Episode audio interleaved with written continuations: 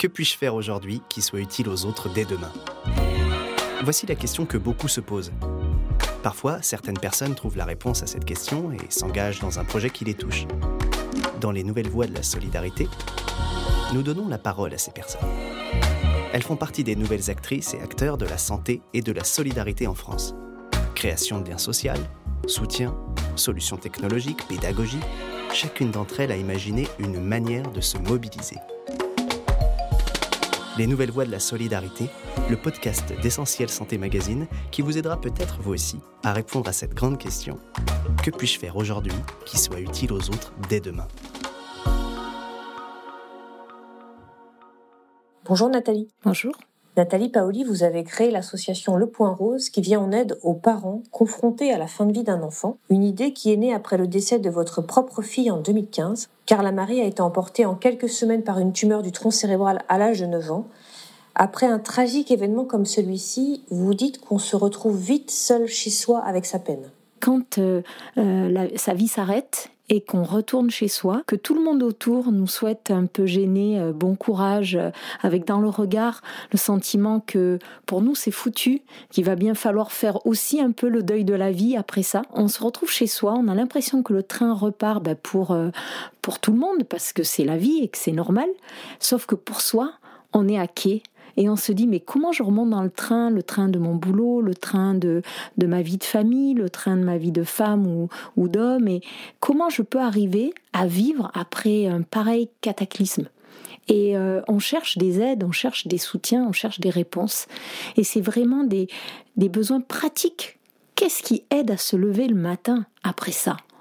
C'est ça que, qui, qui m'a un peu sidéré de me dire, dans notre pays où il y a tellement d'aide, tellement de solidarité, tellement des choses extraordinaires, comment on peut ne pas être plus aidant pour un parent qui vit le pire, enfin le pire qu'on se représente souvent comme étant le pire, comment est-il possible qu'on le laisse finalement seul, avec ses propres ressources, plus ou moins grandes, euh, se confronter à ça. Et alors, que propose concrètement votre association aux parents? Alors, de, manière très humble, parce que c'est vrai que quand on dit qu'on est une association qui accompagne les, les parents confrontés à, au deuil d'un enfant, ça paraît très très prétentieux, parce que je crois que sincèrement, rien n'épargne la, souffrance, le, chemin de souffrance que peut représenter euh, ce deuil. En revanche, on, a, on a élaboré des ressources, on s'est aperçu qu'il y avait quand même des choses qu'on pouvait faire et qui faisaient une grande différence, non seulement au moment où on vit le pire, mais qui conditionnent aussi la résilience après. Alors l'accompagnement, il se matérialise comment? C'est de l'accompagnement psychologique, c'est du soutien? Alors la voie d'entrée la plus euh, fréquente, la demande la plus fréquente des parents quand ils nous contactent, c'est des groupes de parole, c'est rencontrer d'autres parents qui l'ont vécu, dans l'espoir d'avoir euh, euh, en eux l'idée qu'on peut survivre à un tel malheur, qu'ils ne sont pas seuls à vivre une si grande injustice, une si grande souffrance. Après, très vite, on a aussi des, besoins matériels parce qu'on se dit que si on peut alléger aux parents, quand ils vivent ça, toute préoccupation matérielle qui vient ajouter des préoccupations qui nous paraissent tellement dérisoires à côté de l'essentiel qu'ils ont à vivre, ça c'est important. Donc ça peut être des aides euh, dans la, le logement, la prise en charge des frères et sœurs, euh, le fait d'avoir des petites bulles de répit, des thérapeutes aussi qui vont apporter des soins, euh, des massages, du soutien psychologique avec des psychologues bien sûr et toute la palette offerte par la, la, la psychologie. Et puis, alors ça c'est des choses on va dire, très, très classiques. Ça peut être aussi des aides matérielles, malheureusement, aux sépultures, qui sont si importantes pour les parents. Et, parfois, les parents n'ont même pas les moyens de, d'offrir des obsèques ou, ou, des sépultures à leurs enfants, et, ça les met dans une grande détresse. Euh, ils ont du mal à reprendre le travail, donc ça peut être vraiment un soutien matériel. Mais plus encore que tout ça, l'idée, c'est aussi de leur offrir des ressources qui les mettent de nouveau en lien avec la vie c'est-à-dire de leur offrir des bulles où ils vont reprendre plaisir à euh, créer, euh, se mettre en mouvement, faire du sport, faire un voyage. Et on va élaborer avec ces, familles ce qu'on appelle des projets de résilience. Euh, aux dates, par exemple, importantes, le premier anniversaire de l'enfant sans lui ou le premier anniversaire de, son décès, comment on pourrait les aider à vivre ce jour-là? On va leur demander. Et parfois, ils vont nous dire, ben, nous, on avait un projet, c'était d'aller à New York avec lui. C'était son grand rêve. Euh, je pense à un petit Paul euh, qui avait ce rêve pour ses 18 ans. Et pourquoi pas aider sa famille à le vivre le jour où il aurait eu 18 ans Donc ça, après, c'est une palette où on peut travailler avec différents prestataires, des coachs sportifs, des artistes, des musiciens, des professionnels de la nature, des voyageurs, des voyagistes. S'engager pour les autres est toujours possible. La preuve dans les nouvelles voies de la solidarité. Le deuil d'un enfant, ça n'est pas une maladie. Il n'y a pas toujours nécessité à le psychologiser parce qu'il y a des parents qui n'ont pas besoin d'aller parler à un psy, ou en tout cas à qui ça fait très peur, surtout les papas. Par contre, eux, ce qui va le plus les aider, c'est peut-être de préparer un défi sportif au nom de leur enfant. Et là, on va les aider peut-être plus en prenant en charge un coach sportif ou du matériel de sport, plus encore que des séances de, psy. À vous personnellement, euh, qu'est-ce que ça a apporté de créer cette association et de prendre ainsi soin des autres? Je crois que profondément, j'avais ça en moi depuis toujours. Euh, mais j'ai jamais écouté cette petite voix.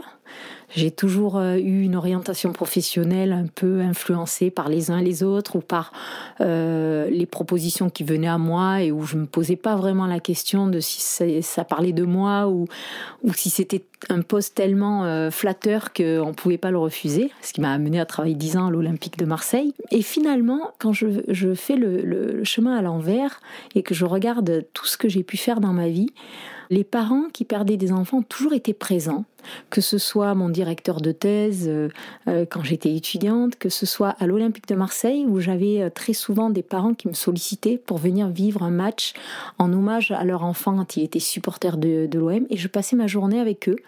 Et je me souviens qu'au sein du club, on me disait Oh là là, c'est glauque ça, mais qu'est-ce que tu racontes à ses parents? Ça va être dur. Et euh, j'étais même pas maman à l'époque, mais pour moi, ça avait profondément du sens de le faire. J'avais du mot, j'ai même gardé des liens avec ces familles que, que j'ai pu rencontrer dans le cadre de mon activité il y a des années au sein du club. Et, et ça m'a vraiment mis sur la voie de, de, ce chemin qui consiste à, à, relever le défi de la vie et de l'amour. C'est pour moi, c'est au-delà du deuil, c'est de vivre un, un amour tellement inconditionnel qui peut permettre de transformer euh, la pire des épreuves en capacité à décupler la, vie et la générosité à donner aux autres.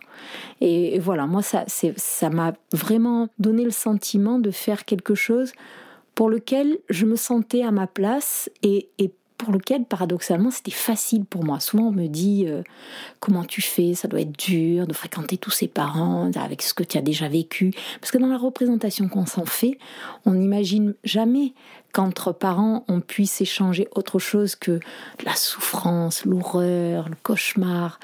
Mais en fait, on partage surtout l'amour. Chaque fois que je parle à des parents, je suis impressionnée de la force, de la puissance de, de leur amour par-delà leur souffrance.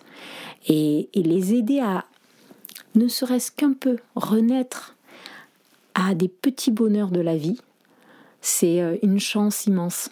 Moi, je remercie les parents qui me partagent ça avec moi.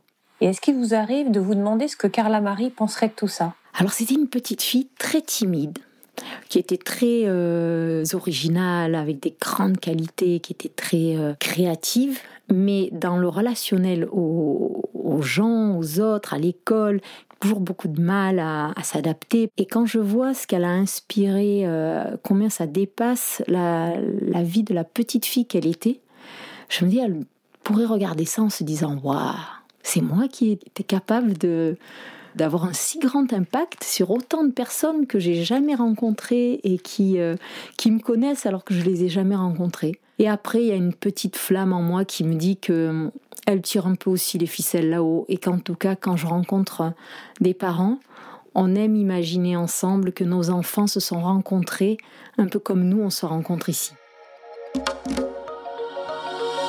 Merci beaucoup d'avoir écouté cet épisode des Nouvelles Voix de la Solidarité. N'hésitez pas à nous laisser des commentaires et à nous apporter vos étoiles pour nous aider à diffuser largement ces initiatives utiles et solidaires. Rejoignez également tous les autres auditories de ce programme sur notre Facebook, Twitter ou Instagram, at Essentiel Santé Magazine. Vous pouvez y partager votre avis, vos envies, vos projets solidaires.